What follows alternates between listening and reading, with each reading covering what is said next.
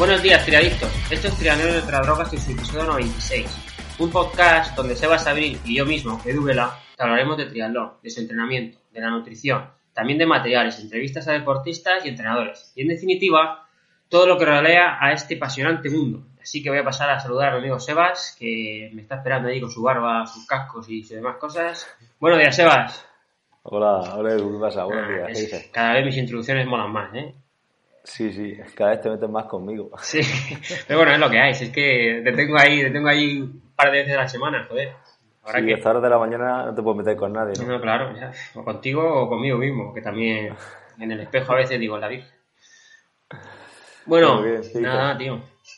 Eh, aquí estamos, ¿no? Que tenemos ahí. No es una entrevista, yo creo que tenemos una charleta con un, con un buen, un buen amiguete de- del triatlón, así que a ver si la gente.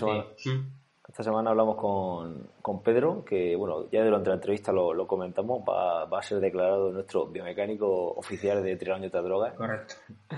Y, y nada, yo creo que es una pregunta que nos hicieron eh, por Evox, creo recordar, en, en- en- además me parece que fue en verano. Sí, y, y la anotamos por ahí y, y, bueno, y queríamos que la, la respondiera realmente eh, Pedro porque es mejor que él, yo creo que no hay nadie ahora mismo para contestarla. Entonces, pues, básicamente, ¿qué tenemos que, que mirar para comprarnos una, una bicicleta de contrarreloj, una cabra, ¿no? correcto. Y yo creo que va a ser un episodio interesante, ¿no? Sí, sí, muy interesante y la verdad es que eh, cada vez que habla Pedro hay que callarse y escuchar porque eh, tiene mucha, mu- muchas cosas que decir acerca de, de todo lo relacionado con la aerodinámica y, y la verdad es que siempre aprendes, con Pedro siempre aprendes.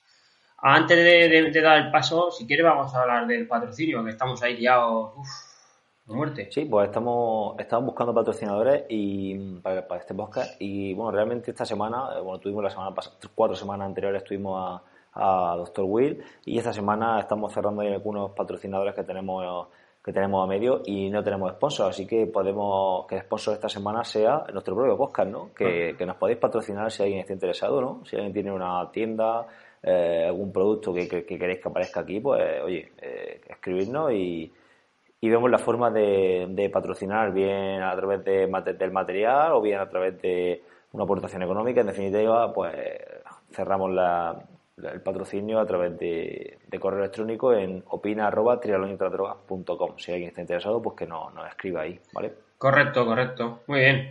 Pues nada, tío, le damos entrada a la charreta con, con Pedro. Venga, perfecto, pues métela, métela y, y luego hablamos después. Venga, disfrutarla. Eh, buenos días a todos. Hoy tenemos al otro lado de- del micro a Pedro López, eh, conocido por todos como Pedro Ergobike. La segunda vez que está con nosotros en el podcast. Esta vez vamos a hablar eh, de un tema en concreto, que es cómo qué tenemos que mirar para comprarnos una bicicleta de contrarreloj, de larga distancia, una cabra, como queréis llamarlo. Así que voy a pasar a saludar a Pedro. Buenos días, Pedro. Buenos días, Edu. Buenos días, Sebas. Hola, buenos días, Pedro, ¿qué tal? Aquí estamos preparados. Muy bien, hoy estamos los dos, el otro- la última vez estuve yo solo, hoy sí hemos podido estar el trío Calavera aquí, a ver si podemos sacar un buen episodio. Sí, la verdad que sí, seguro que sí. Pedro, Pedro de Ergobay, que yo creo que te tienes que cambiar en el DNI ya el, el apellido. Total- totalmente. Ayer me- iba a una clínica de fisio de unos amigos y cuando me enviaron los ejercicios para hacer, me acuerdo que ponía Pedro Ergobay. Claro, sí. Es que Pedro, Pedro López puede haber varios, pero Sí, Pedro sí, eh, no hay Pedro López, hay por, ahí, hay por ahí alguna página que puedes ver la gente que hay con tu nombre en España. Si pones Pedro López, seguramente habrá unos cuantos, pero bueno, con Pedro Ergobay habrá menos. Ahí no fallamos. Claro, Ahí no claro. fallamos, ¿no? Muy bueno, bien. pues tenemos aquí una, una retaila de preguntas para, bueno, preguntas de, sí, de comentarios para hacerte, y, pero bueno, más que una entrevista, pregunta-respuesta, lo que queremos que sea una conversación eh, donde te vayamos nosotros preguntando dudas, porque nosotros también tenemos muchas dudas en este aspecto de, y yo tengo muchas también, porque Edu ya tiene cabra y creo que no se va a comprar ninguna a corto plazo, pero a mí sí me gustaría comprarme una. Entonces, soy un mar de dudas también a la hora de comprarme la cabra y te haré preguntas acerca de este, de este tema que también la gente sabemos que nos ha, nos ha escrito para, para ver si podemos hacer un episodio de este tipo. Así que si quieres, pues Edu, empezamos y vamos Sí. sacándole información a Pedro. Claro, claro. Muy bien, bueno, pues empiezo yo si quieres, Sebas, ¿vale? Venga, pues, vale, perfecto. Venga, pues la primera, eh, háblanos si, de si solo miro la bicicleta o tengo que mirar otra cosa interesante encima de, de los papeleos que puedes tener para elegir una cabra. Vale, pues si tuviese, bueno, ya sabéis que siempre que va a depender de don dinero, es decir, el dinero que yo quiera gastar, cuanto más tenga y yo más quiera gastar en mi hobby, oye, pues bici, ruedas, eh, cascos, etcétera, etcétera. Eh, buscaría lo primero un buen cuadro, porque necesitamos, el cuadro es de, los digamos, del material que más va a impactar en cuanto a la aerodinámica, entonces eh, nos interesa que sea un buen cuadro. En, en triatlón, en aerodinámica, quizá el peso pasaría a un segundo plano, pero sí el corte del cuadro, ese corte alar o en forma de gota que hemos visto que, mejora estos parámetros en cuanto al área, al área frontal y al coeficiente de penetración que da el aire sobre, sobre el ciclista. ¿vale? Entonces, ah. siempre miraría un cuadro. Hay eh, las páginas web en su web hacen sus propios estudios, ¿vale? De, aerodinámica y luego sí que tenemos diferentes personas que hacen esos estudios de aerodinámica independientes que quizá de ahí nos podamos fiar más de, de qué cuadro puede ser más o menos aerodinámico. Sí, ¿conoce alguna página así que podamos ver que sea fiable. sí, la página Slowwitch. Eh, ah, sí, creo que son ingleses y e igualmente os pasaré también algún enlace más de, alguna otra página o chico que esté haciendo este tipo de este tipo de ensayos. Venga, pues pásenlo y lo dejamos en la, en nota del programa y así la gente le puede echar un vistacillo. Pero Entonces, iba a decir algo. Sí, no, eh, entonces los componentes a la hora de mirar la bicicleta no los debería tan importante o, lo equiparía de, porcentaje de importancia, es decir, cuatro componentes, 50-50, 40-60. Sí, yo siempre me iría más al cuadro, quizá un 60 o un 70, porque componentes al fin y al cabo es algo que sí puedes cambiar, digamos, más fácilmente. Pero un cuadro, la inversión es lo grande. Si ponemos un coche, el coche luego pues le puedes cambiar las ruedas, le puedes cambiar pues la bici, creo que igual. Eh, lo que comentábamos antes del cuadro es muy interesante porque cuando se ven esos estudios hay que buscar los buenos que son los que eh, hacen que incida el aire desde los laterales también, porque eh, recuerdo un pequeño estudio que nos comentaba un profesor que ahora tendremos en el nivel 3 de, de biomecánica de la Federación de Aerodinámica, como en esos estudios, según el cuadro, había cuadros que eran muy aerodinámicos cuando el aire venía de frente, pero cuando daban una angulación, a partir de 6, 7 grados, 10 grados, ya cambiaba el orden de, mm, de, la aerodinámica de los cuadros. Es decir, un Cervelo P3 podría ser muy aerodinámico cuando le daba el aire de frente, pero luego no tanto cuando le daba con el lateral. Entonces hay que buscar un poquito qué cuadro podría ser es que, es que se, Eso es interesante, como mejor. sí, sí, sí. Porque luego te tienes en un Ironman, si te pega, por ejemplo, en Hawái te pega lateral o en Lanzarote te pega lateral, eh, estás perdiendo todas las prestaciones de la bicicleta. Y son 180 kilómetros, pues yo no sé cuánto le cuándo le puedes quitar, un 20-30% de prestación. Claro, claro. Entonces siempre nos iremos, porque muchas marcas te venden como el cuadro más aerodinámico, pero luego te das cuenta que en el test que han hecho solo venía el aire frontal. Entonces, claro, esos estudios independientes son los que realmente yo creo que tienen un punto más de para poder decidirnos. Claro, y una pregunta, mm, a ver si sé formularla bien, que no, que es, la que a la gente si le quede, le quede claro lo que quiero preguntar el, cuadro que mejor eh, coeficiente de penetración tiene el aire, ¿no? que más resistencia, que menor resistencia frontal ofrece, eh, si lo mejoran para que también ofrezca buena resistencia lateral, pierde resistencia, pierde ese coeficiente bueno de resistencia frontal. ¿Tú estás, sabrías contestar eso? Eh, yo creo que sí, sí, sí. Yo creo que no, que no tendrá que ver una cosa con, con otra. Al final es eh, pues lo, ancho, digamos, eh, que puede hacer ese cuadro, en ese carbono. a nivel frontal, lo importante es que tenga esa forma de, gota de agua. Incluso ahora han visto que, que esa gota de agua o, ese, o ese perfil alar, como se llama, como si fuera esa, ese ala de avión, han visto que al final de la misma, donde ya afina mucho, si ahí hay un corte transversal, la, la aerodinámica incluso mejoraba. Por eso veréis, por ejemplo, en bici ya llevan dos, tres años en el mercado o en vuestras propias órbitas que tenéis los dos, como en, el, en la tija del sillín o en, el, o en el tubo del sillín que sube tiene un corte directamente, es decir, empieza en círculo, empieza en redondo y luego pega un corte. Se ve muy bien también en la, en la Specialized Tarmac, en la Scott Foil, en todas ellas veréis, o, o, en BMC creo que fueron los primeros, en todas veis como tiene un corte transversal y no termina en, en pico más alar, como puede ser el Acervelo, la P3 que hicimos los ajustes cuando te la dejaron aquel amigo. En la P3 verás como todos los cortes son más de, de, componente alar. y, y, hablando de estudios, Pedro, y ya si quieres eh, pasamos a la siguiente pregunta. ¿Cuál eh, sería más fiable? ¿Los que son en tubo de aire, ¿vale? ¿O en campo en velódromo? ¿O directamente en campo tirada larga en una recta? ¿Cuál crees tú que podría ser?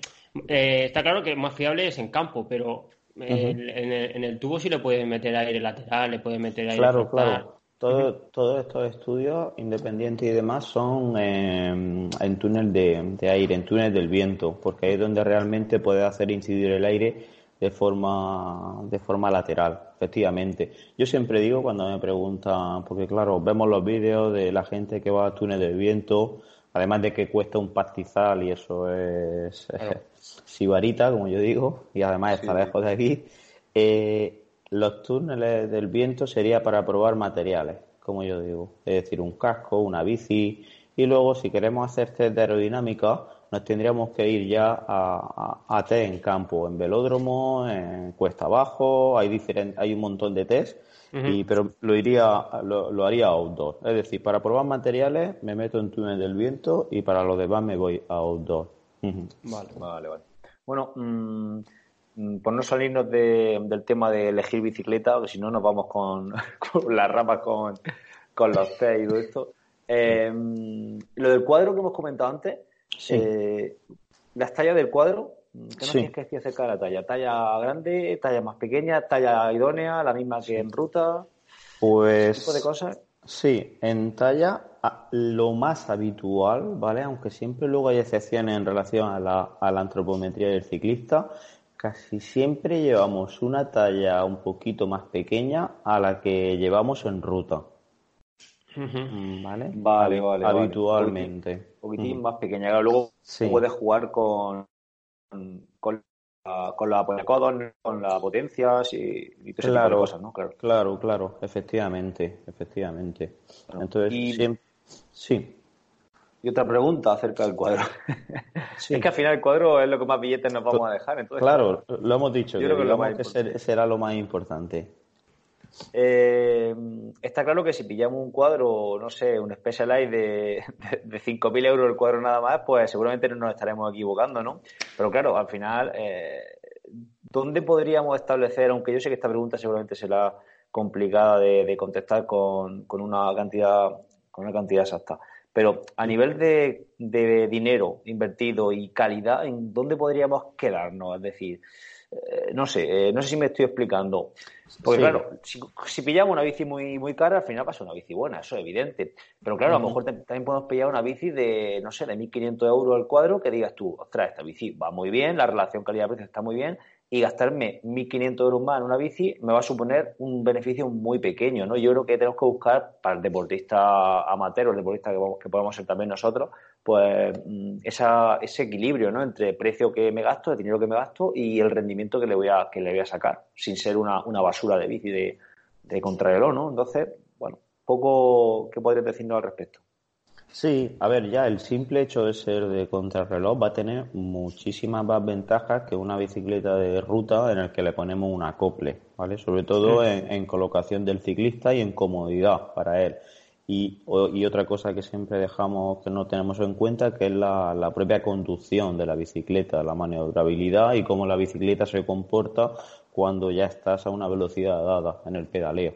¿Vale? Y a partir de ahí la verdad que no sabría decirte en cuanto a quien quiera montar un cuadro suelto y a partir de ahí componentes. Habitualmente pasa como en ruta, es decir, si compras un cuadro suelto, sí, luego montarlo te va a costar siempre mucho más dinero.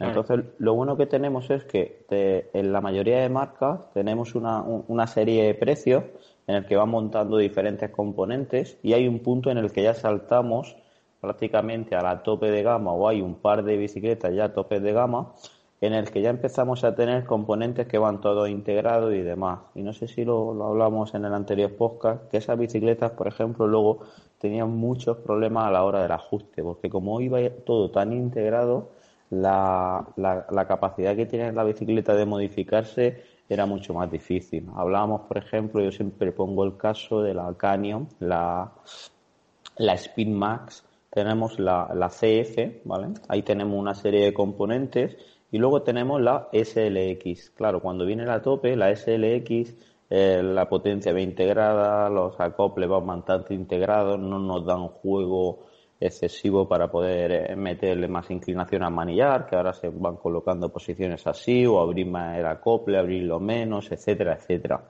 Entonces sí que, aunque tuvieran mucho dinero, mm, eso sí lo veo importante. Preguntaría a alguna persona que pues a biomecánico o al propio tendero, yo me informaría un poco para ver que esa bici sí que se puede modificar eh, X componentes. Eso es muy interesante. Te deja, a lo mejor te dejan mucho dinero en una, en una bici con todos los componentes integrados, con el manillar integrado y demás, y entonces luego no te permite un ajuste bueno y vas y entonces no va aerodinámico o va demasiado aerodinámico, entonces no, no, no, te, no se te adapta a ti. De hecho, eh, si te va al mercado de segunda mano, Mm, Trek Madones hay a, montones, porque de, gente, que, no puede, que, no puede, que no puede montarla. Sí, efectivamente. Sí, efectivamente. Entonces, claro, para mí eso es fundamental. Y a partir de ahí, pues ya ver un poquito pues, por dónde ronda eso, esos cuadros. La verdad que en Crono hay bastante material de segunda mano. De segunda mano, yo creo que a buenos precios. Yo siempre, cuando compré la mía, que no tengo una Cervelo P3, como la que a ti te dejaron, y, la verdad que fue un cuadro que ya un poco rompió los esquemas, que tenía muy buena aerodinámica y ahí sigo con él. Para, para al final lo que yo hago amateur y demás, pues es una bicicleta cómoda, responde muy bien, se podría mejorar muchísimas cosas, pero mira, por mil y poco euros tuve una, una, una buena bici de crono. Y de ahí para arriba lo que queramos gastar, ya sabéis cómo está el mercado de la bicicleta. Claro que sí, sí, sí. Bueno, y hemos hablado del cuadro. ¿Tendrías en cuenta la, antropometría del, individuo? O sea, es decir, cada uno tenemos que tener en cuenta más si somos más anchos, más delgados, más altos, más bajos. Sí, claro. En ese sentido, eh, hay un parámetro fundamental cuando hablamos de crono y es que eh, como vamos apoyados, como vamos eh, cogidos en el apoyacodos, apoyados ahí, eh, según, por un lado, la longitud del, del, brazo y por otro, la longitud del tronco, eh, son los dos parámetros que a la hora del ajuste más nos puede variar. Porque hay personas que del brazo en total hay un porcentaje bastante más alto de, largo de, de, brazo que de antebrazo. Entonces, ¿qué pasa? Que eso hace que pueda ir más arriba o más abajo hay personas que los ves en la cabra y los ves súper acoplados y hay otras que por mucho que subas, que bajes, como que no los mm. ves acoplados, te da esa sensación. Y muchas veces es por esto, por la longitud del tronco y su relación también con, la, con el brazo. Mm cuanto el brazo es más cortito, digamos, pues siempre baja más. Claro. En este caso. Entonces, Castro Viejo tiene que tener unos, brazos de, de 3 centímetros de largo. digamos que sí, y un tronco muy largo para que pueda. Eso ya son casos que, que, se salen un poco de, de, lo común, porque realmente al final. En, en el caso de Castro Viejo, la pregunta es: ¿podría generar más fuerza sin cerrar tanto la cadera? Al final es lo fundamental. Es decir, y sobre todo que hablamos nosotros en triatlón de larga distancia, eh, cuánto me está restando ganándole al aire cuando, si estoy cerrando mi cadera y no soy capaz de, de, generar bastante fuerza, porque tengo una flexión de cadera, un glúteo que se activa muy tarde. Hmm. Esa sería quizá la gran, la gran pregunta. Pero bueno, en los contests eh, outdoor podemos ir un poquito sacando, sacando estos parámetros. Mm, sería interesante. Muy bien. Muy bien. Y mm, a nivel de, de ruedas que no hemos comentado. Cuando hablabas de componente anteriormente, ¿hablabas también de ruedas o te referías simplemente a, cambio, a, bueno, a lo que son el tema de la transmisión, cambio y demás? Sí, a ver, lo, el segundo componente que yo miraría o que me gastaría el dinero sería en casco. El casco hemos visto que uno de los componentes, si, si, lo, si lo colocamos dentro de la categoría de componente de la bici, que más prestaciones nos va a dar para una posición aerodinámica, ¿vale? Entonces el casco sí que invertiría en él. Y a partir de, y a partir de ahí, pues para cabra lo que sí me gusta mucho, si también se puede llegar a ello, es a nivel de electrónico. Porque la, la comodidad que te da darle al botoncito a no darle a toda la palanca es elevada. Si ya, sí, sigue, sigue. Si ya en ruta es cómodo, en crono se hace prácticamente indispensable y sobre todo cuando lo, lo llevas en tus manetas de freno que muchas veces eh, cuando vamos subiendo o cuando vamos, eh, el llevarlo en las manetas de freno, al igual que en el, aerobar, es muy, muy, muy, muy cómodo. Yo me refería a eso y, también es peligroso, ¿no? a cambiarte de posición a lo mejor. Claro, claro, claro. Vale, vale. Muy bien. Genial, pues eso lo del cambio sí que también quería comentar lo de, lo de cuando vas subiendo poder cogerte en, la, en las maletas de, freno y cambiar o cuando vas de pie también. Yo cuando vas subiendo y vas de pie, mm. a mí me gusta mucho cambiar a lo mejor de pie, ¿no? Eso que dejas un poquitín de pedalear para que engrane la cadena y sigue. Claro, Pues eso de pie lo, lo puedes hacer perfectamente con el electrónico vas de pie, te sientas o vas de pie y quieres cambiar, claro, con el otro tienes que irte a la palanca, tirar, entonces el electrónico ahí sí que te da un plus de confort y de y al final de control y de seguridad de la bici mucho mayor que, que el mecánico, está claro. Y en cuanto, ya que estáis con ese tema, en cuanto a los cables también, hemos visto que también van sumando vatios de resistencia. Entonces, para alguien que ya tenga su bicicleta de crono o que la vaya a comprar, es muy interesante cuidar cómo van los cables eh, en el encadenado de la bici, ¿vale? Cuanto más escondidos vayan, mucho mejor. Mucho mejor, ¿vale? Vale. Claro, de, normal ya todas las cabras de, bueno, de nivel de, gama de, gama media ya casi todas vienen con el cableado integrado, ¿no? Dentro prácticamente todas, ¿no? Correcto. Si encontramos una cabra con, de hecho, si encontramos a lo mejor un modelo eh, al mismo precio que lleve el cableado por fuera, pues a lo mejor es más interesante irse por el que tiene el cableado por dentro. Correcto, sí, sí, sí, sí. Y, otra pregunta, el tema del, del freno, ¿el delantero, integrado o no integrado? ¿Tanto resta? ¿Sabes tú algo de esto? Eh, porque hay casi todas las cabras ya lo llevan escondido, ¿verdad? Pero luego hay algunas que todavía lo llevan. Sí, sí. Sí, ahí no tengo datos, pero supongo que cuanto, cuanto más escondido vaya, mucho mejor. Mucho mejor, porque al final va, va a continuar, digamos, esa, esa lámina de, de, la bicicleta para que el aire no se, digamos, que se pegue y no cree turbulencia. Entonces, cuanto más haya modificaciones, digamos, en esa lámina, pues peor será. Mm. Vale. Y bueno, yo creo que no tengo muchas más cosas aquí para preguntarte. Em, yo tengo la duda del sillín. Ah, vale. Pues habla tú del sillín y le pregunto yo del, una cosa de las ruedas. Vale, sí, pues sobre el sillín. Sí. Eh, ¿Qué sillín escogeríamos? Aunque esto me va a decir, pues depende del culo que tengas, ¿no? ya sabes la frase que cada culo es un mundo. Vale, eh, la mayoría, el 90% de los casos en crono el sillín es cortito, perdón. Es cortito, eh, en la parte delantera lleva bastante almohadilla. ¿Vale? ¿Por qué? Porque al final nosotros en crono no nos vamos apoyando en, los isquiones o, en la rama o en la rama isquiática más, digamos, más alejada, más ancha. Es decir, ahí vamos, eh, por mucho que no queramos, vamos a ir eh, apoyados en zona perineal y en la rama isquiopubiana en todo lo que baja, en toda esa línea de la pelvis hasta la sínfisis pública. Eh, entonces, claro, casi todos, la mayoría, tienen un corte en el que son anchos de atrás, eso nos da igual, aunque sí que cuando nos agarramos a las manetas de freno iremos sentados atrás, pero al final eh, tienen que estar hechos para sentarnos en la parte delantera.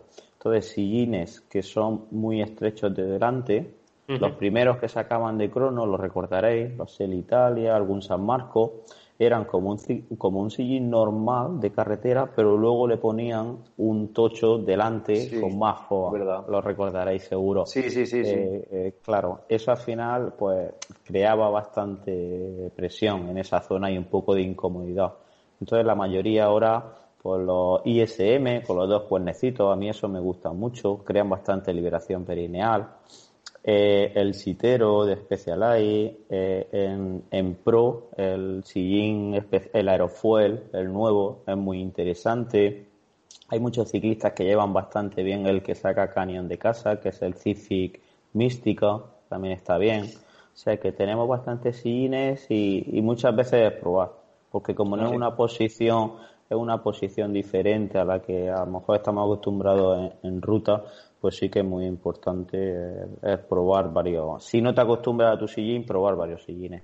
y que la gente sepa que cuando prueba uno de crono, yo, yo puse el sitero cuando hice el Ironman y bueno, tuve la genial idea de cambiarle el sillín el mismo día que me fui a probar, bueno, a ver, el, recorrido del half de Jumilla, el que hacían, el Festival que eran pues íbamos a hacer los 90 kilómetros y le cambié el esa mañana, claro, sin tener en cuenta si la si los raíles iban a la misma altura, no, no contabilicé nada de eso y me puse el sitero.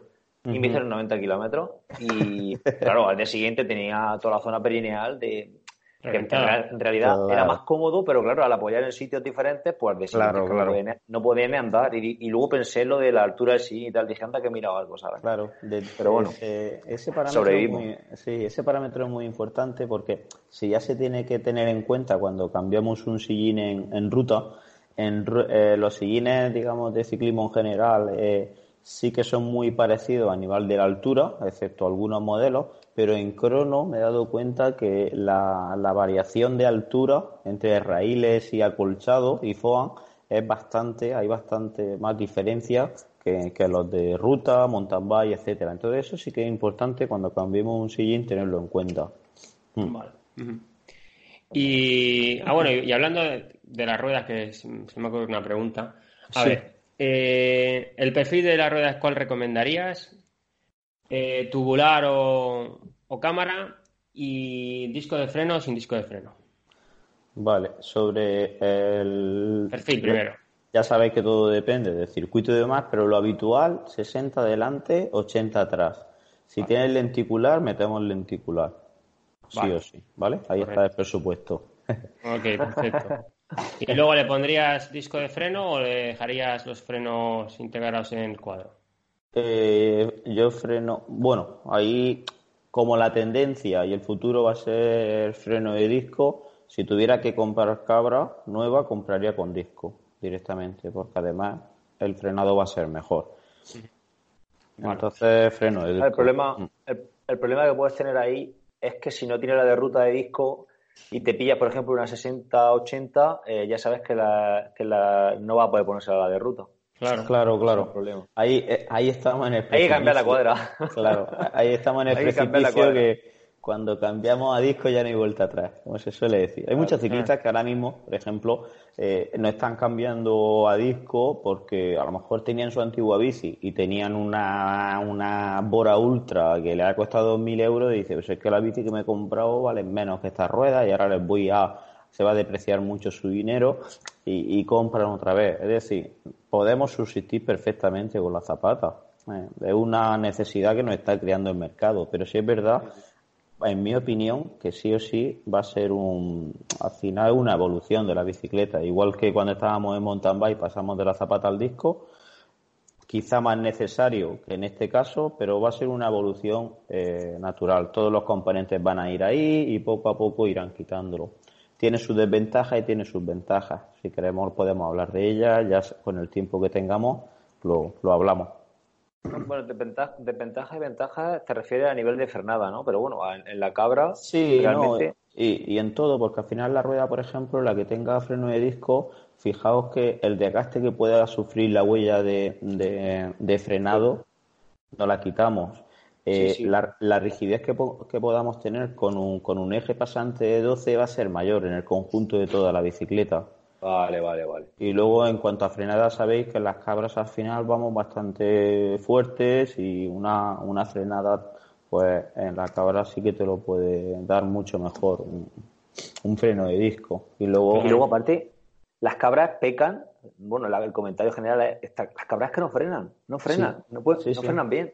Es el comentario, el comentario general. Bueno, yo, yo lo he notado las cabras, digo, esto no frena, yo no sé si es por la posición del, del freno abajo, del trasero, yo no lo sé, pero... A mí, así, a mí me ha pasado igual, no cuesta más frenar, yo creo que todos esos frenos que al final lo hacen específicos para esos cuadros no están, no trabajan lo suficientemente bien, o todos hemos comprobado, los que hemos tenido los frenos en la parte de abajo de la, del cuadro, que no frena tan bien como cuando va arriba. Ha habido modelos que le han cambiado los frenos directamente y se lo han colocado de nuevo arriba. Entonces, claro, eso es interesante. Yo creo que es una evolución que tenemos que llevar y, casi siempre, pues muchos ciclistas, no, es que pesa más la bici. En crono, eso, eh, como hemos dicho antes, va a ser una. va a pasar a un segundo término. Entonces, el que pese un poquito más esa bicicleta por el disco, pues quizá note un poquito igual. Mm. Y quizá cuando te tengas que preocupar por el peso en, una, en un triatlón sin drafting, quizá es el momento de coger una bici de ruta, posiblemente. Sí, sí, sí, correcto. Quizás ahí está el punto de inflexión.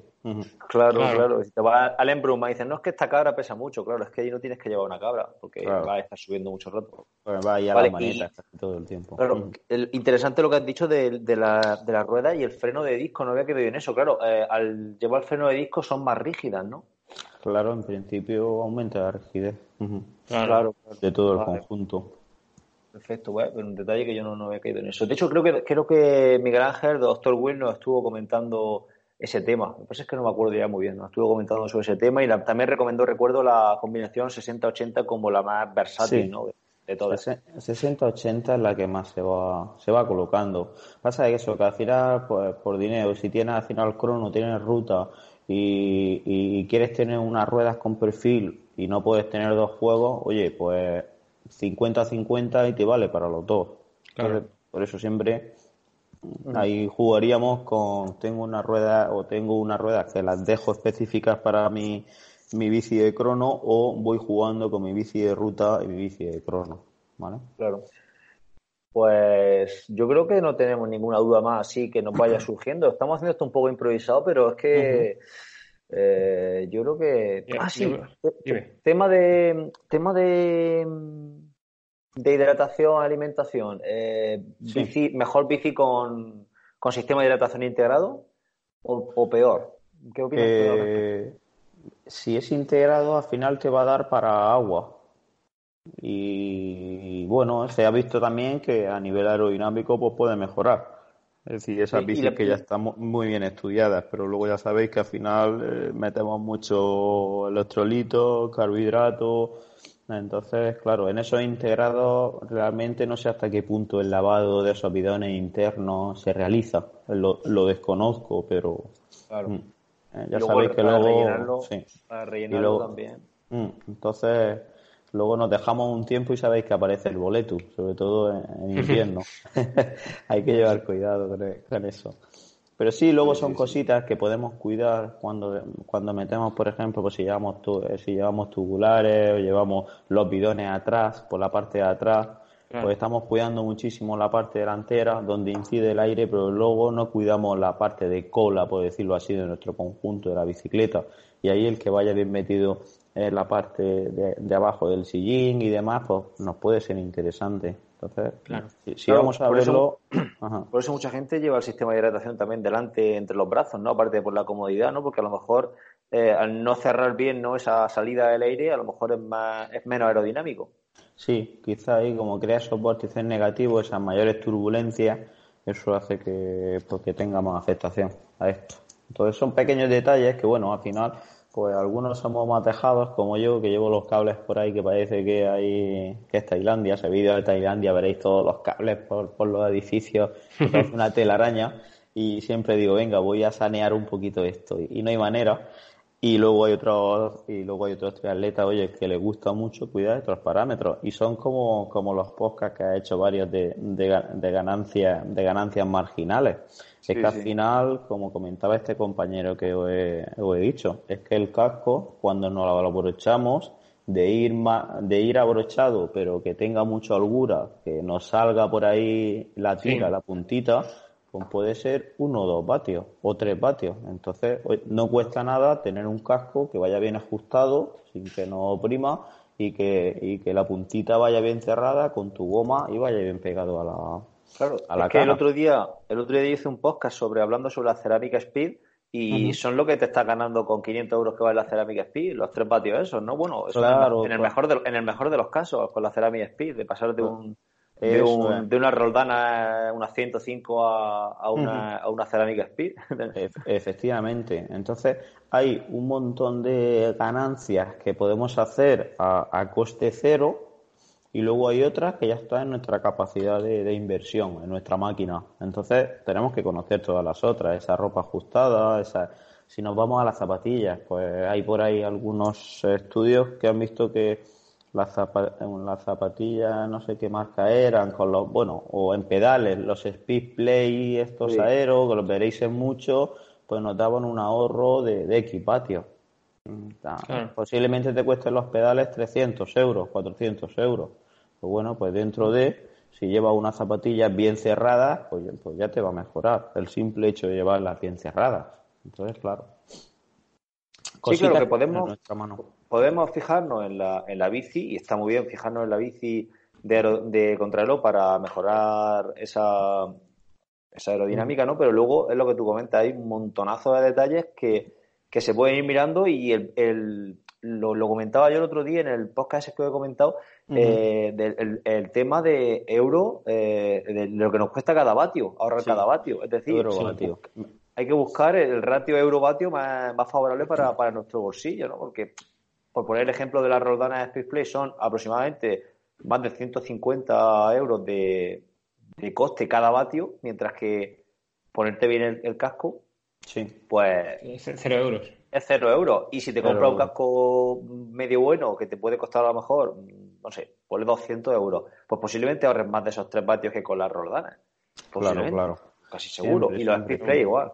Claro, entonces son una serie de detalles que, que al final, al final ahorra 15, 16 vatios, igual con la, con la, yo se lo digo, a, el otro día lo comentaba con un chaval, estaba pensando en cambiar las ruedas. Eh, digo, vale, cambia, las ruedas, te gastas mil euros en las ruedas y habrá un chaval joven, un crío con muy buen rendimiento, con que no está pensando en hacer esto por, por gusto, sino que quiere sacar su máximo rendimiento en este deporte. Y está pensando en cambiar la rueda y digo, ¿y potenciómetro para cuándo? ¿Y qué, cubierta le va a poner a esas ruedas? Pues está preocupando de, de las ruedas y ahora qué cubierta le va a poner, porque se sabe que las cubiertas también es muy importante, nos lo comentó también Dr. Sí, sí, sí, sí, es, de, es un ahorro muy interesante. Hay también por ahí y, una sobre las cubiertas. Mm. Y barato, que nos, ahorraban bastante. Y, y, llevar bien limpia la bicicleta para la cadena, la piñonera, llevar una buena tensión de la cadena, que no vaya desgastada. Entonces, eso también es importante. Ahí vamos ahorrando vatios en, todo ese, esos vatios de rozamiento que tenemos. Entonces, si veis mi cadena os asustáis, que eso es un desastre. Yo creo que no gano por, que no gano por eso. Claro, claro. Entonces sí, son, parámetros interesantes. Mm. Muy bien, pues yo creo que podemos ir cortando, ¿no, Edu? ¿Qué, qué te parece? Sí, yo lo veo, lo veo lo veo muy completo, ¿no? Sí, ¿alguna cosita más que añadir, Pedro? No, lo has dicho tú en cuanto a lo del potenciómetro. A mí cuando me preguntan, oye, si le cambio esto, esto, mi, mi pregunta es, ¿pero lleva potenciómetro? No, pues ahorra un poquillo, aunque ya han bajado un montón de precios, digo, y, e invierte en un potenciómetro. Digo, y antes de eso digo, ¿lleva entrenador? No, digo, pues lo que te va a costar tienes para dos años de entrenador o un año de entrenador. Entonces búscate un entrenador. Y ahí va, va a ir más rápido. Lo que pasa que cada vez más, por suerte, eh, ya muchos triatletas que empiezan o que ya llevan van buscando entrenador, pero bueno, todavía ahí tenemos que hacer más hincapié. Sí, sí. Muy bien. Pedro. Pues nada, dinos dónde puede encontrarte la gente, por si alguien quiere contactar contigo y hacerse un estudio biomecánico, esos con todos los aparatos que tiene allí en, el estudio.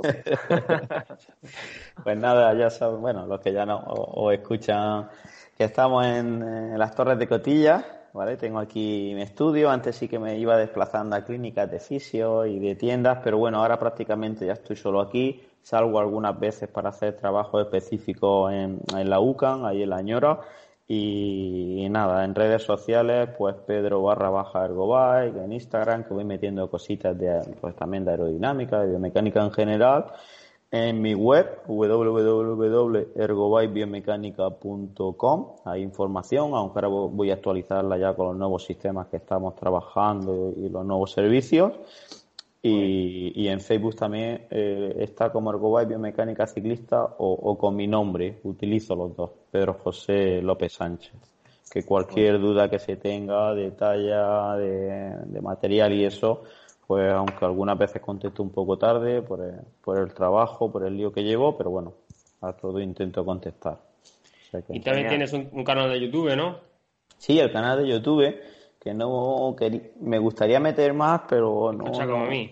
Sí, sí, sí, me cuesta, me cuesta, porque al final los días se hacen súper largos y no quiero subir tampoco algo que. Entonces, pues cuando tengo un ratito, eh, sí que voy grabando. Voy metiendo ahora muchos casos prácticos, porque al final, pues también de muchos alumnos de, de los cursos de federación de biomecánica, eh, pues luego ahí lo van siguiendo y son casos prácticos que tienen y que les puede servir de, pues de contenido de aprendizaje. Entonces, pues sí, intento ahí meter, meter alguno. Muy bien. Muy bien, pues deja todos los enlaces, Edu, ahí en el, en el post para que la gente pueda entrar y, tirando millas.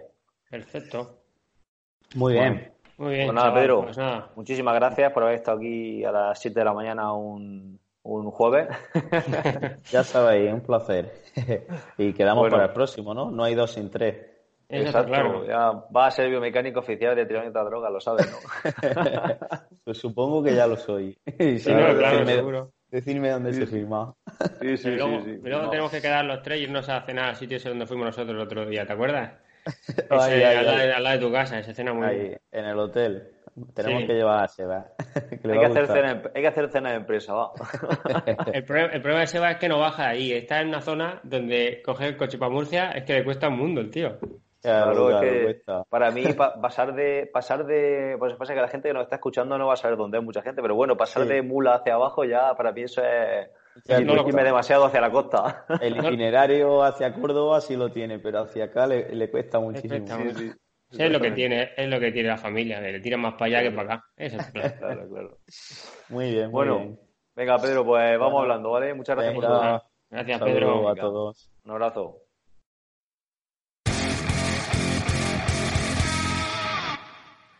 Bueno, Edu, entrevista finiquitada. Sí. Eh, ¿qué, te ha parecido? Pues, joder, pues ya lo he dicho al principio. Eh, con Pedro siempre se aprende y, hoy, mira, tengo un deportista que está mirando cabras para. Le dejé yo la mía para hacer el Ironman de Victoria. Acabó muy contento y se está comprando, buscando una, una cabra. Y le dije ayer, digo, escucha el podcast porque Pedro te va a ayudar a, si te falta algún puntito, alguna cosa, decidirte por una u otra. Claro, exacto. También va a depender mucho de la economía, pero bueno, eh, yo creo que toca buenas, buenas, buenos puntos y unas claves para, para pillarnos una cabra u otra. Bueno, pues pasamos a la zona a la zona de postmeta, ¿no? ¿Te gusta ese nombre o qué? Sí, eh, lo has elegido bastante bien. La verdad es que la postmeta a todo el mundo le gusta, ¿no? La charleta ahí con el plátano sudado, con un poco de baba, un poco de baba por aquí por la barba y tal.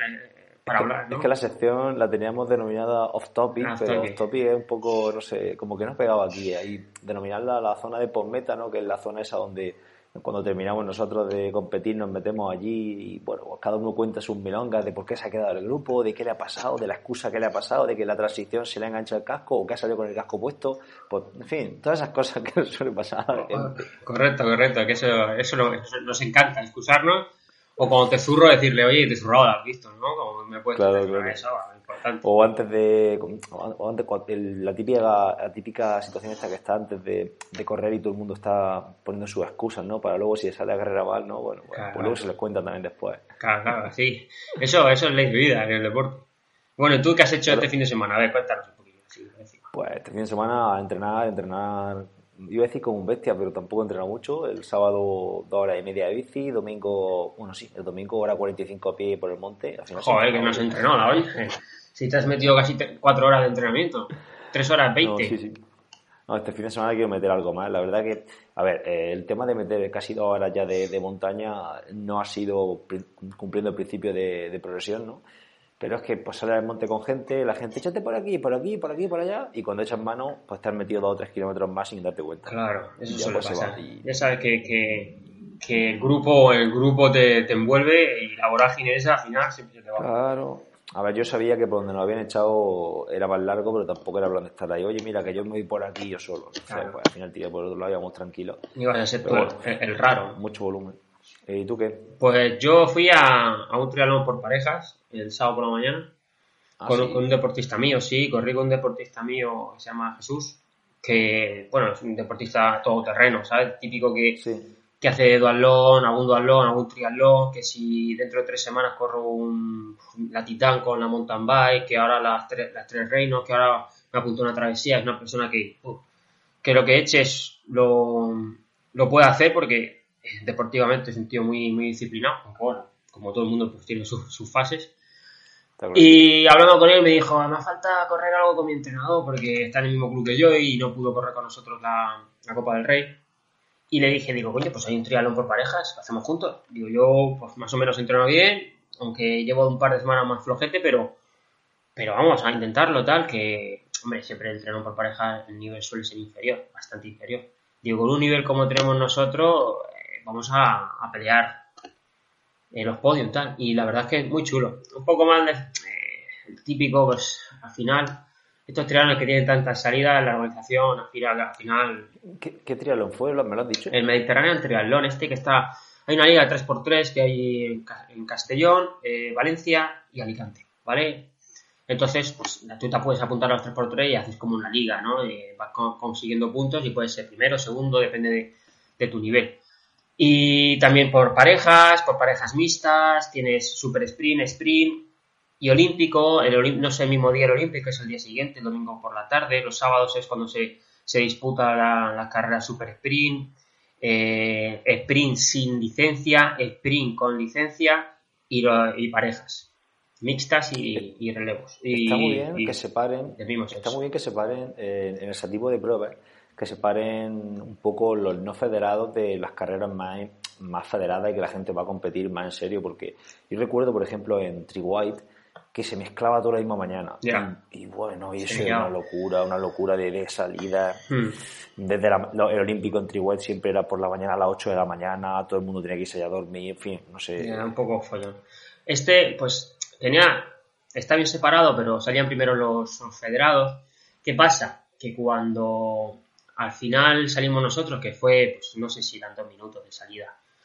Eh, empiezas a coger a gente nadando, en la bici te subes y claro, están los del sprint, los no federados, las chicas de sprint, eh, claro, se mente ahí, entonces claro, es peligroso porque eh, al final das cuatro vueltas, cuatro vueltas, pues imagínate, al final hay tramos donde se estrechaba mucho, gente que en bicicleta tiene menos experiencia, es un poco peligrosa, que empieza a pasar por un lado la gente y se pone nerviosa, entonces hay que tener cuidado, mucho cuidado. Y eso, eso, eso es una mierda.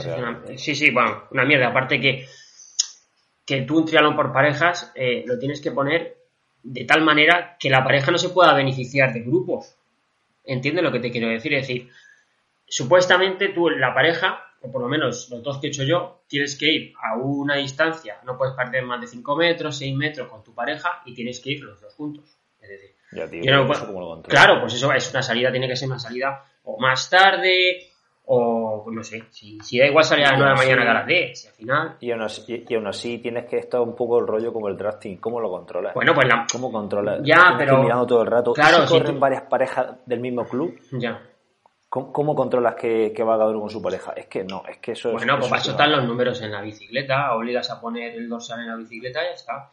O sea, eh, y, si solo, y si solo hay en el, recorrido de bici, solo hay parejas, al final es más fácil controlar lo que sí se mete ahí, pues yo, eh, la, Jesús nada peor que yo, y claro, pues la natación, hay gente que nada mejor y más o menos vas controlando tú porque los has visto, porque estás en el mismo box que él y sabes que son las parejas. Y claro, yo llegué a un grupo y le vi ahí parado y le dije, tío, son parejas, no hay que ir en grupo. Yo entiendo que yo vaya tirando y haga un grupo, ¿vale? Y que me den un relevo y que puedas hacer un poco de rebufo y volver a tirar. Pero me dio en el grupo ahí, mirando al cielo, pues. Eso- pero no, pero eso, eso es legal, Edu. Ya, pero no es legal porque es de pareja, ¿sabes? La salida es totalmente diferente. ¿Sabes lo que te quiero decir? Nosotros, Ah, no. claro, la salida nuestra fue la última. Y si es la última, bueno, yo no puedo cogerle rebufo de la salida sprint. ¿Cómo que no? Claro que sí, pero si no, si no hay una norma que lo... Claro, pero es que la norma tiene que estar ahí. ¿Sabes lo que te digo? Yo le- Ah, pero no, pero tú no- Claro. entonces, no- es legal, tú no puedes sacarte una norma. y- No, pero la norma de parejas, la que yo he trabajado, la que yo siempre he hecho, es que tú no puedes ir a rebufo de nadie salvo de tu pareja. Ah, sí. Hombre, joder, si no, entonces, ¿por qué hay una salida diferente? Si no, saldríamos todos en la misma salida y entonces yo engancho Pero rebufo. bueno, pero... pero- si coger rebufo de otra salida, Ya, no, no, pero una cosa es coger rebufo de, por ej- por ejemplo, en el circuito de bici de los del triatlón sprint, que no sé si habrá una norma que, que diga, oye, no puedes coger, eh, dra- no puedes hacer drafting con, con la gente de otra salida. Y luego dentro de la propia salida de pareja, no coger drafting entre parejas. eso sí, es- por- eso sí se puede. eso sí, le- Claro. eso sí se puede, ¿no? Claro, me imagino que sí. Eso es una cosa que lo veo clara porque es una salida conjunta, es que es otro triatlón. ¿Vale? Entonces, Ya, pero al final cuando compartes claro, circuitos ya. como, como- es como nos pasó en Campeonato de España.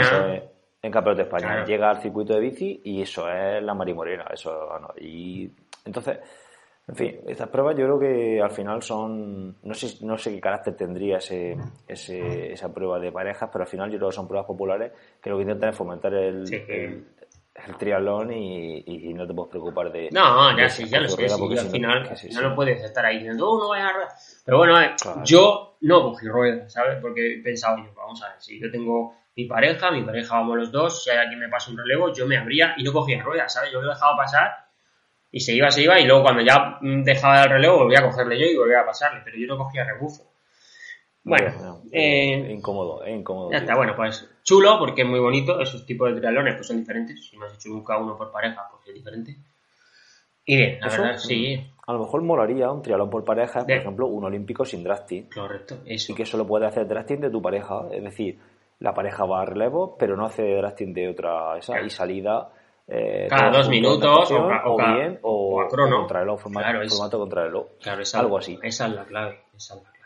Y hacerlo competitivo, porque yo corrí uno por parejas que fue en, en Mar de Pulpí, el campeonato de España Hmm. de por pareja, de, por equi- de equipos por pareja o algo así se llamaba, en fin, pues inventos de estos federativos para pues para meter más pruebas en la Liga Nacional de Triatlón y ese tipo de cosas.